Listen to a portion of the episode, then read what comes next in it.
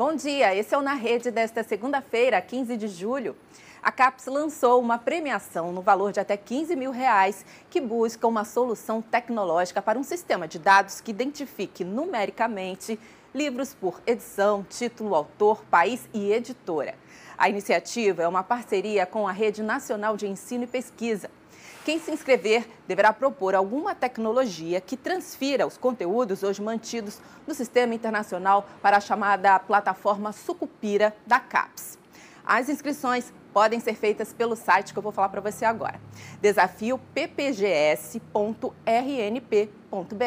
até 5 de agosto. E aproximadamente 100 professores brasileiros da rede pública de ensino já estão no Canadá para participar durante oito semanas de um curso de capacitação profissional. A CAPES financiou as bolsas desses professores. A capacitação é parte da cooperação entre a CAPES e o College and Institutes Canada.